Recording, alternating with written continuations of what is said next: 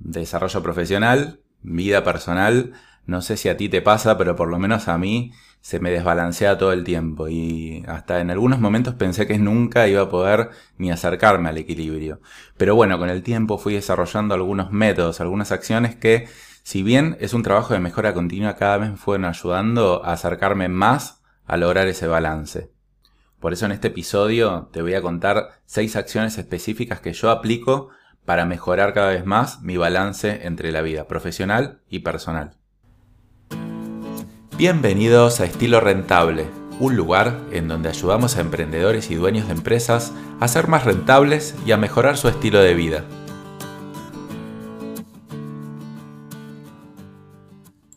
Y antes de empezar, no olvides de suscribirte a mi canal de YouTube o a Spotify o donde sea que estés mirando esto para más episodios de este estilo. También en los comentarios puedes dejarme notas de qué cosas quisieras que hable en próximos episodios. Pueden ser de negocios, de economía, de estilo de vida, eh, todo orientado a la vida de un emprendedor en general. Así que espero tus comentarios y a partir de ellos los voy a tomar muy en cuenta para hacer los próximos capítulos de estos videos. La primera acción es terceriza las tareas del hogar y dedica más tiempo a tu pasión. Pero sí que a los latinos que nos cuesta delegar, ¿eh? Por ejemplo, no sé si te ha pasado que cómo vas a contratar a una persona para que limpie tu casa si lo puedes hacer tú y seguramente tus conocidos te dicen, pero ¿cómo que tienes una persona que limpie tu casa? Entonces muchas veces la presión social nos dice que no deleguemos, que simplemente hagamos nosotros porque ¿cómo no lo vamos a poder hacer? Y otras veces pasa que simplemente no conocemos que podemos delegar algunas cosas. Por ejemplo, yo tengo un chef que viene una vez cada dos semanas a mi casa durante 10 horas a cocinarnos comidas espectaculares que nos quedan disponibles durante bastante tiempo y la verdad que eso nos ahorra un montón de tiempo de cocinar y la verdad que la comida está espectacular. No solo eso, sino que nos sale gratis, porque contando los deliveries que pedíamos antes y el desperdicio de comida que teníamos, la verdad que esta persona se paga sola. Sin embargo, no sé si mucha gente sabe que uno puede contratar a un chef que venga a domicilio y eso es accesible para cualquier persona de clase media. Yo la verdad que desde que lo tengo no lo puedo creer y se lo recomiendo absolutamente a todo el mundo, pero sin embargo muchos no lo hacen de todas formas. En el pasado también he fracasado bastante con esto, porque yo siempre quise tercerizar, pero no me salía bien. Porque eh, lo que me pasaba es que trataba de juntar en una sola persona que haga todo. Por ejemplo, cocinar, y limpiar al mismo tiempo. Pero bueno, es muy difícil encontrar una persona que tenga excelentes habilidades en las dos. Entonces siempre era una conformidad a medias y la verdad que no me funcionaba. Y a partir de este año lo que decidimos es dividir las tareas en gente especializada. Por ejemplo, tenemos una persona que viene a limpiar tres veces por semana. Tenemos un chef que viene una vez cada dos semanas a dejarnos toda la comida lista. Y después tenemos otra persona que cuida a mi nena de dos años. Y la verdad que los resultados son espectaculares. O sea, cada persona es impresionante en lo que es y la verdad que si no lo fuera sería muy fácil de reemplazar. Entonces, empezar a tercerizar las tareas del hogar en cosas muy específicas es una gran clave para que tú puedas empezar a tener mucho más tiempo disponible y puedas dedicar ese tiempo a tu pasión o para lo que quieras usarlo. Y yo te puedo asegurar que dedicándole tiempo a tu pasión, seguro tu hora vale más en eso que lo que vas a terminar pagándole a estas personas. Y más allá de eso, también te va a generar mucha felicidad porque te vas a estar dedicando muchas más horas a lo que te gusta. La segunda acción que puedes realizar es activar una estrategia de prospección y aumentar tus precios. La verdad que la mayoría de los emprendedores y empresarios cobran muy barato. Esto implica muchísimo más esfuerzo, muchas más horas de dedicación para lograr nuestros objetivos económicos, por lo tanto, dedicarle mucho más tiempo del que quisiéramos a la parte operativa de lo laboral y poco a nuestra pasión o nuestra vida personal. Y acá la mayoría de los emprendedores me dice, sí, Daniel, pero la verdad que yo no puedo cobrar más caro. Si cobro más caro nadie me compra. Y yo acá le hago tres preguntas. Una es, ¿probaste cobrar más caro y de verdad no te estuvieron comprando o nunca lo probaste? Y la segunda, ¿tienes una estrategia de prospección activa? que te permita a ti elegir a tus clientes y no ellos a ti, por lo tanto poder cobrar un poco más caro? ¿O estás trabajando de manera activa en el posicionamiento de tu empresa para así poder diferenciarte y también elevar tus precios? Y en general la respuesta es que no, que no lo están trabajando, entonces es por eso que no pueden cobrar más caro. Y pensándolo bien, esto aplica tanto a los emprendedores como a los empleados. Es decir, un empleado está haciendo una estrategia activa de prospección, está buscando sistemáticamente conseguir o buscar nuevos trabajos? ¿Está trabajando en su posicionamiento personal? ¿Sí o no? Ya lo decía Leo Piccioli, buscar trabajo es un trabajo y es un embudo de ventas que hay que trabajar muy similar a como uno trabaja en una empresa. En Go Digital, que es una de mis empresas actuales, que es una agencia de marketing digital, arrancamos ya la empresa con esta premisa. Vamos a hacer una prospección activa muy muy fuerte para nosotros ir pudiendo elevar ese precio y poder elegir nosotros a los clientes. Y lo que fue pasando es que fuimos probando elevar el precio y la verdad que la tasa de conversión no bajaba. También obviamente trabajamos mucho en nuestro diferencial y nuestra propuesta de valor. Y esto para mí fue indispensable porque esto me permitió tener márgenes de ganancia altos, dedicar mucho tiempo de mi día a lo estratégico y poco a lo operativo. Por ejemplo, ahora dejé de ser SEO hace más o menos un año y me estoy dedicando puramente a innovación y a las cosas que me gustan. Por otro lado, esa rentabilidad también la uso para comprarme más tiempo. Por ejemplo, como dije en el punto anterior, tercerizar tareas del hogar. Puedo pagarle a otra persona que haga trabajos que a mí no me gustan hacer. Y cada vez eso se transforma en un círculo virtuoso. Entonces, si no trabajas en una prospección activa y en tu estrategia de precios, vas a tener que dedicar mucho tiempo al operativo. Entonces, planteate en tu empresa o en tu emprendimiento, ¿estás dedicando suficientemente tiempo a una prospección activa? ¿Estás teniendo un objetivo de nuevos prospectos todos los meses para poder así elevar tus precios o no lo estás haciendo? Y esto te será de gran ayuda para mejorar también tu balance entre la vida personal y el desarrollo profesional. La tercera acción que puedes realizar es definir bloques de trabajo. Todos sabemos que el multitasking mata la productividad, pero te propongo un ejercicio. Escribe primero tu nombre y tu apellido y luego los números del 1 al 10 y cuenta el tiempo que tardas en hacer ese ejercicio. Luego, haz un ejercicio del estilo multitasking. Escribe la primera letra de tu nombre y luego el número 1. La segunda letra de tu nombre y luego el número 2. Fíjate cómo me quedó a mí. Fíjate que es bastante desastroso. Me tardó el doble de tiempo escribirlo de esa manera y encima quedó bastante mal. Y bueno, esos son especialmente los efectos del multitasking. Si quieres hacer el ejercicio, pausa este video un segundo y hazlo y te vas a dar cuenta de la diferencia que se genera. El multitasking hace que tengamos que trabajar muchas más horas para lograr el mismo resultado. Entonces, eso por supuesto nos quita tiempo para hacer otras cosas que más nos gustan, sea en nuestro emprendimiento o en nuestra vida personal. Entonces, para evitar o minimizar este multitasking hay que definir bloques de trabajo. Estos bloques de trabajo son horas especializadas a dedicar una y solo una tarea en específico. Acá te muestro, por ejemplo, cómo son los bloques de trabajo de nuestro equipo de ventas.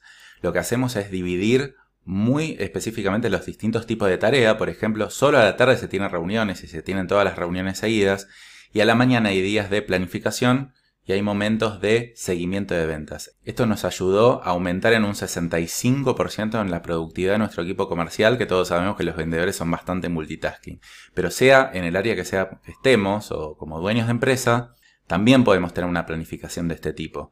Por ejemplo, lo que yo recomiendo es de 9 a 11 ponerse un horario todos los días para la tarea más importante de la semana. No abrir el mail hasta las 11 de la mañana. Ok, me abro el mail a las 11 de la mañana y de 11 a 11 y media o a 12 contesto, contesto, contesto. Cierro la casilla de mail, almuerzo, hago otro bloque de trabajo diferente y después recién a las 5 de la tarde abrir el mail. Entonces eso te va a aumentar muchísimo la productividad y por supuesto te va a ayudar a lograr mucho más en menos tiempo y así poder dedicarle más tiempo a la estrategia o a la innovación, a lo que te guste de tu negocio o incluso tener más tiempo para tu vida personal. El cuarto punto es reunirse con gente positiva y con potencial. ¿Viste que se dice que somos el promedio de las cinco personas con las que más pasamos tiempo? Bueno, la verdad que yo creo que es bastante cierto. Influye muchísimo con quién pasamos el tiempo para potenciarnos o para tirarnos abajo. Y aquí te comento una reflexión que me pareció espectacular que hizo Rodrigo Ferreri, que es uno de los socios de Codiem, que es otra agencia de marketing y capacitación para, emprendedores, que dice que él se junta con alguien y después de reunirse se pone a procesar si esa persona lo potenció en energía, le resultó neutral o lo tiró para abajo. Y en base a esa sensación decide proactivamente fomentar ese vínculo con esa persona o simplemente no hacer nada o alejarse. A mí me pareció espectacular porque ¿qué más nos llena de energía que juntarnos con una persona que nos potencia, que podemos hablar un montón y que más nos tira abajo que una persona negativa? Entonces es, es muy importante que nosotros podamos elegir proactivamente con quién nos juntamos. Yo creo que la gran mayoría de las personas son víctimas y no protagonistas. Entonces yo diría que 4 de cada 5 personas es probable que nos tiren la energía abajo. Por lo tanto, es muy probable que tus cinco personas más cercanas tengas varias personas que pases demasiado tiempo y no te estén fomentando tu creatividad y tu productividad. Sé que esto puede sonar bastante duro porque implica tal vez alejarse de gente que uno tenía muy cercana. Pero yo no digo que dejemos de tener relación con esa gente, sino que fomentemos mucho más la relación con esta gente positiva y proactiva. Y aquí uno puede elegir dos posturas, o bueno, simplemente cuando se dé, se dé, o no, trabajar proactivamente. Tanto cuando conozco una persona que me genera eso, tratar de generar mucho más vínculo, o simplemente prospectar y empezar a decir, ok, yo este mes quiero conocer cuatro personas nuevas, todos los meses, y a partir de ahí empezar a conocer más y elegir más con quién juntarme. Yo esto lo estoy haciendo hace bastante poco, pero la verdad que me parece espectacular. Y la verdad que cuando uno hace lo que le apasiona o se junta con gente que también comparte esa pasión, no te pasa que después de esa reunión sientes como una fuente de energía infinita y puedes seguir haciendo un montón de cosas, bueno, esa energía primero te da felicidad y después te da mucha más potencia para poder hacer las cosas que más te gusten. Y qué mejor que eso para generar un hermoso balance entre la vida personal y el desarrollo profesional. El quinto punto tiene que ver con que te tomes tiempo para la reflexión y el autoconocimiento.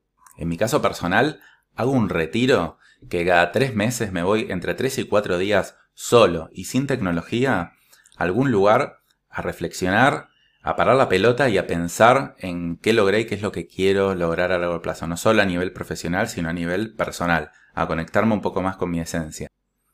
Y mira cuál es la tecnología que me llevo a estos retiros. Sí, es un celular tipo Nokia 1100. No tiene WhatsApp, no tiene nada más que llamado telefónico.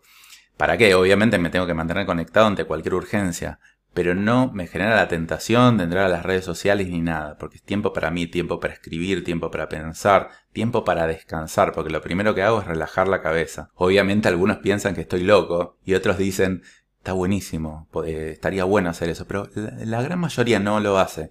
Y no es que tienes que irte un retiro de tres días todos los meses. Yo trabajé bastante para llegar como a esta instancia y obviamente quiero seguir trabajando, pero simplemente te puedes tomar pequeños momentos. Media hora para salir a caminar a la mañana, hacer meditación, eh, leer, tomarte el tiempo para parar un poco la pelota o por ejemplo tomarte, no sé, una mañana por mes simplemente para irte a tomar un café y conectarte un poquito más contigo, con tu propósito. Yo sinceramente creo que gran parte de nuestro desbalance es que corremos y corremos y corremos todo el tiempo. No paramos, no nos planteamos si estamos yendo para el camino correcto, tampoco nos tomamos el tiempo para ver si estamos conectados con nuestra esencia, con nuestro propósito. Es muy difícil hacerlo en la vorágine del día a día. Entonces se empiezan a generar desbalances que después de un tiempo uno termina quemado, agotado. Y la verdad que estas cosas no es que impiden que se me generen a mí desbalances, sino que los regulan un poco más. Entonces tómate algún tiempo, tómate algún tiempo para ti, para parar la pelota, para reflexionar, no estés corriendo todo el tiempo, porque esa es una de las razones por la cual se te desbalancea y te das cuenta demasiado tarde. Y el sexto y último punto es que encuentres un deporte que te guste y lo empiezas a hacer, si no lo estás haciendo ya. Seguramente ya conoces la explicación de que el deporte genera endorfinas y las endorfinas lo que generan es menos estrés, menos ansiedad. Y eso es cierto, pero yo lo que te propongo es un ejercicio. ¿Por qué no haces 15 minutos de deporte todas las mañanas durante 5 días y comparas cómo te sentías antes de hacerlo y después de hacerlo? A mí, por ejemplo, desde que empecé a hacer una rutina matutina que en parte hago ese deporte, me cambia absolutamente mi día. Yo como empiezo, me levanto con la sensación de estar estresado, de, bueno, se viene un día largo y lo que sea, y la verdad que ir a correr 15 minutos me cambia absolutamente. ¿Qué pasa? No a todos les gusta correr, no a todos les gusta el mismo ejercicio y no a todos les gusta hacer deporte. Pero yo creo que de alguna manera hay algún enfoque que puedes encontrar si no te gusta hacer deporte para hacerlo. Haz algo que te guste, encuentra cuál es el ejercicio físico que te puede llegar a gustar y haz ese. Yo te propongo este ejercicio porque es muy difícil verlo de manera teórica, entonces hazlo, pruébalo, vas a ver como simplemente haciendo exactamente lo mismo el resto del día vas a tener la sensación de que tu balance entre la vida personal y el desarrollo profesional es mucho mejor. Vas a estar de mejor humor, vas a estar más positivo, vas a ser más productivo y eso va a hacer que veas el mundo de una muchísimo mejor manera. Tu negativismo se va a callar y tu positivismo va a resaltar. Tal vez en este momento estás pensando diciendo, uy, qué genio Daniel, qué clara que la tiene con el balance entre la vida personal y el desarrollo profesional Y te quiero decir que absolutamente no. Yo todas estas técnicas las trabajo, las estudio y me las invento y las voy ejecutando porque la verdad que me cuesta muchísimo hacer ese balance. Mi mente se va mucho, mucho, mucho para el lado de desarrollo profesional y por inercia suelo dejar de lado la parte de la vida personal. Entonces yo tengo que trabajar muy activamente para mantener este balance y la verdad que no siempre lo logro. Tengo muchos, muchos momentos que no, pero por lo menos hago todo lo posible y voy a seguir intentando e implementando más técnicas y después ojalá pueda transmitírtelas a ti y que te sirvan para, para encontrar este balance. Yo creo que a todos nos pasa, algunos más que a otros, que, que se nos generan estos desbalances. Y no hay una forma de mantenerlo, decir, ok, yo ya llegué a ese momento y ya está, listo, ya encontré el balance. En general, todo el tiempo hay que estar trabajándolo. Imagínate un equilibrista que va en la barra todo el tiempo balanceando. No es que va en línea recta y en un momento encontré el equilibrio. Bueno, así somos nosotros. Lo que hay que tratar de hacer es tratar de minimizar esos balanceos. Y yo soy un fiel creyente que de verdad podemos lograr la excelencia en los dos ámbitos. Yo creo que hay muy poca gente que lo logra, que siempre hay alguien que se inclina más para uno o para otro. Yo creo que trabajando duro, haciendo introspección y trabajando en estos puntos que te comenté, puedes mejorar muchísimo y ser excelente en los dos ámbitos. Bueno, espero que te haya servido y nos vemos en la próxima. Hasta luego.